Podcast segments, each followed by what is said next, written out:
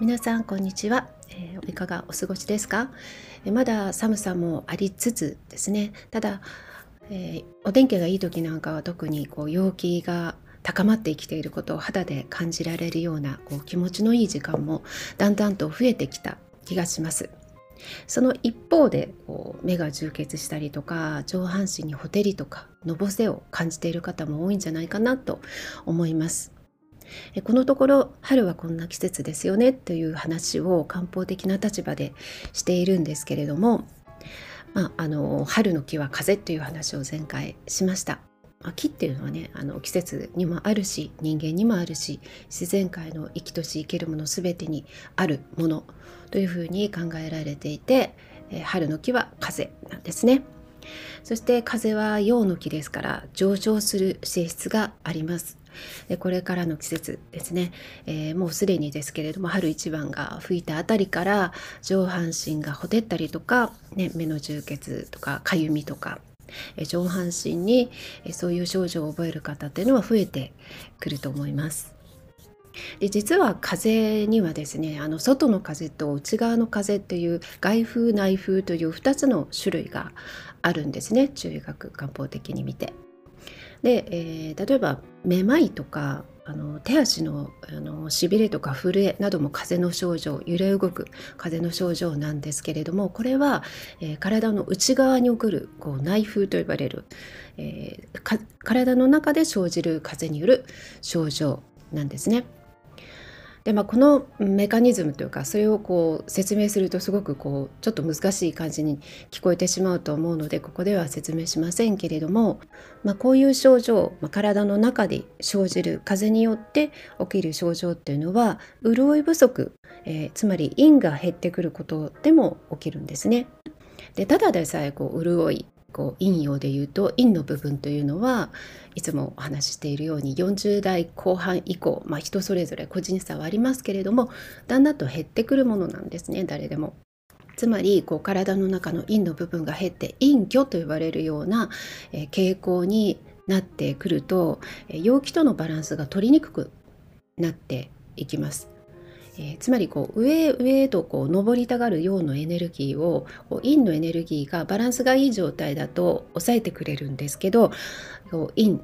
も潤いという部分が少なくなってくると、えー、その陽の部分がこう野放しになって、えー、上へ上へとこう上りやすくなるので、もともとほてりとかのぼせっていう症状は、まあ、起こりやすくなるいわゆる更年期症状と呼ばれるものもそうですよね。で春は寒の気が上昇しやすいって話を前しましたよね。寒という五臓のうちの一つも、えー、五行でいうと木樹木のこう上へ上へとこう登りたがる性質を持ってますからこう陽気っていうのがますますこう登りやすくなってしまって、えー、上半身めまいとかふらつきとか頭痛とか、まあ、耳鳴りとかですねあと顔のほてり目の充血とか、えー、精神的にもご立腹くなったりこうイライラするなんていう症状が起こりやすくなってしまうんですね。ですから潤いを守ることが大切ということなんですけれども、えー、だからこのポッドキャストにも「潤い」っていうね、えー、名前を入れてるんですがただこの潤いは、ね、水分があるというあの意味だけじゃないんですよね。えー、というかまあ水をたくさん飲めばいいっていうものでもない水分をたくさん取ればいいっていうだけではないんですね。まあ、水分取るということはもちろん大切なことなんですけれどもその前にその取った水分を代謝できる体でなければ、えー、いけないというか水分を取ったらちゃんと体の必要なところに、えー巡らせてあげて届けてあげて余分な水分は、えー、汗とかあの尿として排泄できるっていう体の中のそういった機能っていうのがまずは大事なわけなんですね。ただ、えー、どうしてもやっぱり年齢とともに内臓は衰えて代謝機能も落ちていきますから、まあ、これはある程度仕方がないことなんですけれども余計に代謝機能と水分のバランスっていうのは大切になってくるわけです。で代謝できない水分というのは体の中に余分な水たまりを作っちゃったり、え、塊となってあちこちにこう悪さをする病的な物質、単陰っていう名前があるんですけれども、まあ、そういうものになっていきます。ですから、えー、潤いそのものが大切であるのと同じように潤いのコントロールがとても大事という、まあ、そういう意味も込めてこのタイトルに漢方潤いセラピー、まあ、潤いという言葉を、えー、入れているんですね実は。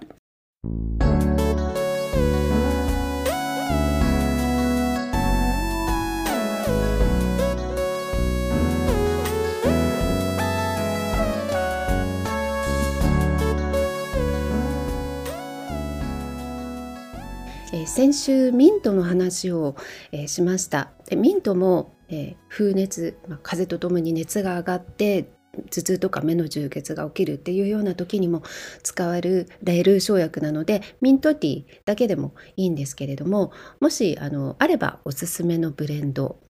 っていうのがありまして、えー、キッカ。菊の花ですねとの組み合わせもおすすめです。まあ、あの多分去年も同じようなことをあのご紹介したと思うんですけれども菊花は、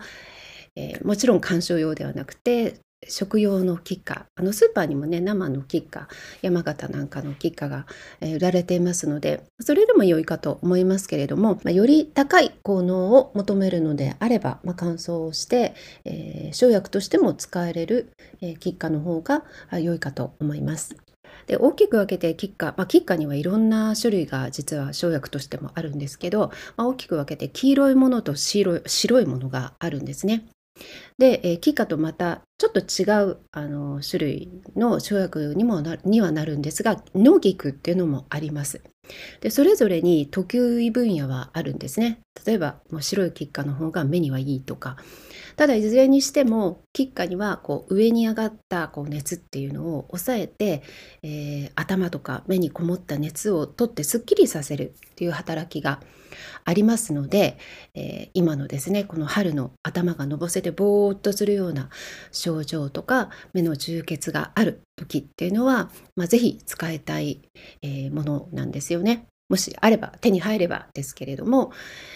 えー、まあ、春から夏にかけてこう頭に熱がこもって眠れないというような時にも、えー、よくって菊枕っていうものが、まあ、昔から日本でも、えー、ありまして、まあ、昨年の今頃もこんな話をしたと思うんですがこれもねあの坂本龍馬さんの、え奥さんお龍さんが菊枕を作って龍馬に送ったっていう話は有名ですよね。え枕に使う菊の花は、まあ、食べるわけではないので食用じゃなくていいんですけれども、え天日干しした菊の花を、まあ、絹とかガーゼの袋に詰めて、えー、菊枕を作って、まあ、普段あのの枕の上に重ねて使ったりとか枕そのものにこう菊の花を乾燥した菊の花を入れたりいろんなあの作り方があるようです。枕大変だったらアイピローだけでもあのいいみたいですよ。って言いながらこう私自身はですね腸がつく面倒くさがり屋なので多分、まあ、自分では多分作らないかなと思うんですけれどももしね手作りが得意で、えー、ご興味ある方はあの作られるといいんじゃないかなと思います。えー、お茶にする方の喫茶自体は乾燥したものでしたら喫茶茶としても、えー、売られていまして、まあ、手に入りやすいので、ね、あのそういうものを検索して見られてみてください。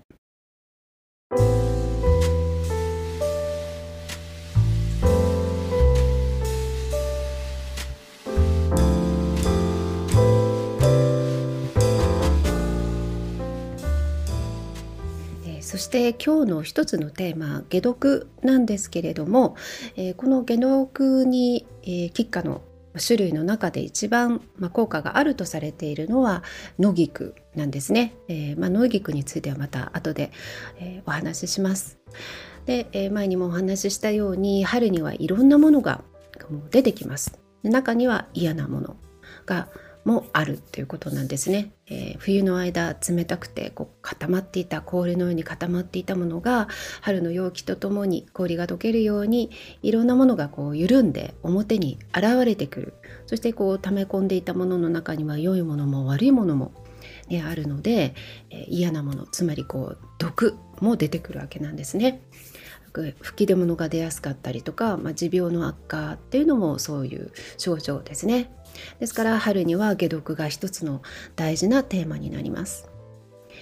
えー、春になるとスーパーに、えー、ウドとかフキノトなんかのこう山菜が並びますよね山菜には苦みがあってこの苦みに解毒効果があるわけですまあ、本当に自然というのはこうやって旬の食べ物で私たちの体を癒してくれているってことなんですけど、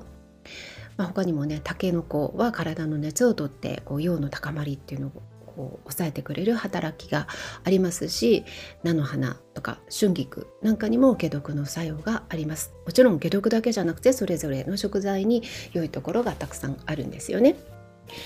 でまあ春はデトックスも大事ですけれども、まあ、同時に胃腸をいたわることも大事、まあ、これは春に限らずですけれども、まあ、そういうことも意識しながら、えー、苦みのある野菜だけじゃなくてキャベツとかかぼちゃとかじゃがいもなどですね甘みのある野菜というのも積極的にとって、えー、お腹をいたわって春を元気に過ごしていきたいですね。でこの解毒という意味で、えー、食薬としての野菊に解毒の効果が特に高いと言いましたけれどもお酒の解毒にもあのてきめんの効果があるんですね。私がいつも飲んでいるのは台湾の芳香小野菊という、えー、お茶で、まあ、苦みは全くなくてパッションフルーツのような甘みのあるとっても香りの良い菊花茶なんですけれども、まあ、お酒のチェーサーとして飲んだりとか、まあ、飲んだ後にあのキカ茶をねあったかい状態で飲んだりすると翌朝ね全く残ってないお酒が残ってないんですねそういうところで私の場合は野菊の解毒効果を実感しているんですけれども、まあ、今もちょっとね頭がやっぱりあの容器とともにぼーっとしてしたりするのであの菊とミントのブレンドティーを飲みながらレコーディングしています。えー、最後少しだけ潤いというところに話を戻すと、えー、私自身がやはり潤いを守ることであったり代謝をこう助けることが大事だなっていうことをすごく実感しているからこそこの「潤い」という言葉をタイトルにも入れたわけなんですけれども、えー、そしてその潤い不足その隠居っていうところに対していい漢方薬だったりいい食薬食材ですね。もうたくさんあるわけなんですね。ただそれをこう良いものを受け取る力っていうのはやっぱり受け取る側の体の問題なのでやはりまあ当たり前のようですけれどもあの本当に質のいい睡眠をとるとかえー、ね、お腹に優しい食生活を送るとかですねストレスをためないとか当たり前のようなことがを、まあ、日々、えー、続けるっていうのが何より大事かなっていうふうに私自身もね感じています。ということで、まあ、潤いの話をし始めるとまたね長くなってしまうのでえ続きは次回に、えー、回そうかなと思います。まあ、陰が減ってきている潤いが減ってきているかなっていうことを自分でもチェックできる方法がいくつかありますので、えあとね心の潤いについてもちょっとお話ししたいなと思っていますのでまた来週続きを、えお聞きいただければ嬉しいです、えそれでは今日も明日も良い一日をそして良い週末をお迎えください。また来週お会いできることを楽しみにしています。